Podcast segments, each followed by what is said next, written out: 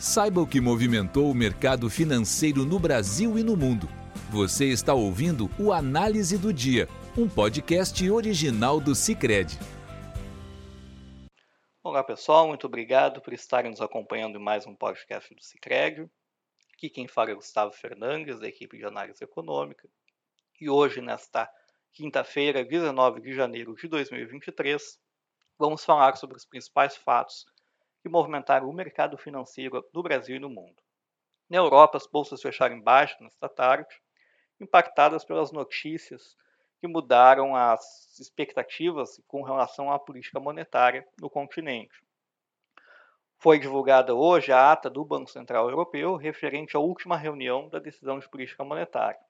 A ata trouxe sinalizações de que devem haver aumentos de pelo menos 0,50 pontos percentuais nos juros básicos da economia da zona do euro nas, nas próximas duas reuniões.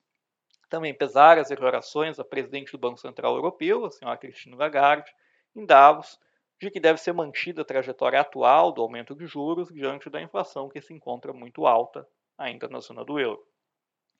Do lado da Inglaterra, declarações do presidente do Banco Central da Inglaterra também tiveram impacto no mercado local. Ele disse que, apesar da inflação estar no caminho certo para cair rapidamente agora no próximo trimestre, o Reino Unido ainda deve entrar em uma recessão, ainda que seja superficial. Neste contexto, o índice FTSE 100 de Londres caiu 1,07%, o DAX de Frankfurt caiu 1,72% e o CAC de Paris 1,86%. Nos Estados Unidos, os, os, mercados acionários também operavam em baixa no momento de fechamento desse podcast, impulsionados pelas expectativas quanto à evolução da política monetária local também. No momento de fechamento desse podcast, o S&P 500 e o Dow Jones caíram 0,76% e o Nasdaq 0,96%. Dados melhores do que o esperado de auxílio-desemprego contribuíram para a narrativa de que o mercado de trabalho segue forte, e que isso pode levar o Fed a manter o ritmo de elevação de juros.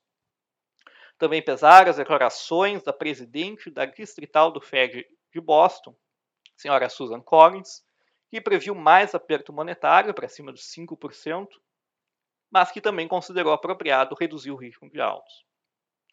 Diante dessa expectativa de juros mais fortes nos Estados Unidos, os rendimentos das treasuries subiam no momento de fechamento desse podcast, no meio da tarde de hoje. Com o juro da Tenoch de 2 anos subindo a 4,13%, o juro da Tenoch de 10 anos subindo a 3,39% e do T-Bond de 30 anos a 3,56%. Apesar dessa da perspectiva de elevação de juros nos Estados Unidos, o índice DXY, que mede a força do dólar ante uma cesta com seis moedas fortes, recuava 0,31% na tarde de hoje, puxado principalmente pelo fortalecimento do euro diante de expectativas de altas maiores, ou pelo menos mais rápidas, na zona do euro nos próximos meses.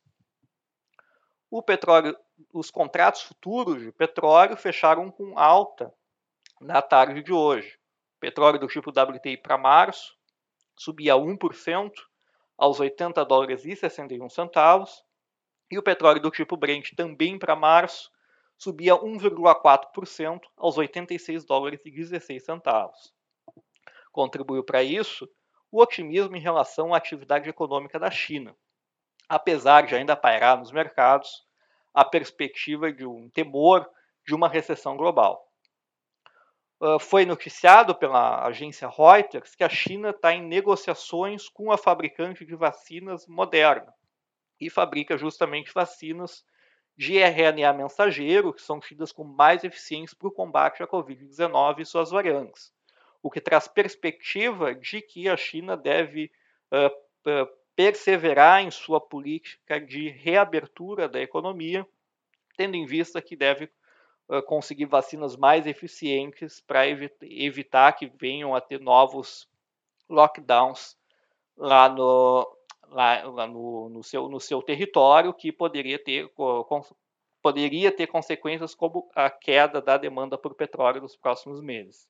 Então, diante dessa perspectiva de uma atividade mais econômica mais forte na China e maior demanda por petróleo, os preços da commodity, os preços dos futuros da commodity sobem. Aqui no Brasil repercutiram negativamente as falas do presidente Lula, uh, críticas ao Banco Central, a meta de inflação definida para os próximos anos e a condução da política monetária nos últimos meses, na entrevista à Globo News ontem. Uh, hoje à tarde, o ministro da Secretaria de Relações Institucionais, Alexandre Padilha, relatou num post no Twitter de que não há predisposição por parte do governo em fazer qualquer mudança em relação ao Banco Central, o que trouxe mais tranquilidade para os investidores que, diante das críticas do presidente Lula, passaram a precificar alguma intervenção do governo na autonomia do Banco Central, visto que as suas falas, nas suas falas poderia ser entendida uma crítica à lei da autonomia do Banco Central. Também contribuíram para acalmar os investidores o fato do presidente do Banco Central, Roberto Campos Neto, numa palestra na Universidade da Califórnia, não ter mencionado essas críticas que o presidente Lula fez à autonomia do Banco Central, às metas de inflação e à política de juros, que pode ser, ser dado o assunto como, como encerrado. Neste contexto, os DIs, os, os, os juros futuros, para janeiro de 2024, que fechavam valor próximo ao que tinham aberto na manhã de hoje, aos 13,47%, e o DI para janeiro de 2025 em, em 12,53%. no mercado acionário, as commodities impulsionaram Algumas das grandes empresas são negociadas no Ibovespa, como a Vale, que subia 0,81% no momento do fechamento desse podcast, e a Petrobras, que subia em torno de 2,5%. Com isso, o Ibovespa tinha alta 0,63%, e o dólar operava com uma leve queda aos R$ 5,17. Na agenda de indicadores, o desemprego recuou para 8,1% em novembro mas na série com ajuste sazonal, o dado ficou uh, estável em relação a outubro. Os salários, quando comparado com novembro de 2021, subiram 7,2% em média e se aproximam do patamar que eles tinham anteriormente à pandemia.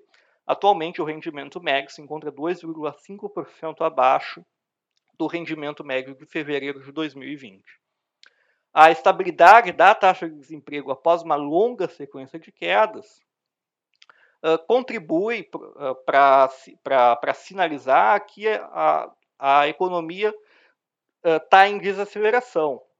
Na semana passada saíram uma série de indicadores que apontaram, apontavam desaceleração da atividade econômica agora no quarto trimestre, e a gente acabou revisando a nossa projeção de crescimento do PIB no quarto trimestre para uma retração de 0,1%, mantendo a projeção de crescimento de 3,1% para o final do ano. Com isso, nós encerramos o nosso podcast de hoje. Obrigado pela audiência e até amanhã. Você ouviu o Análise do Dia, um podcast original do Cicred. Até a próxima!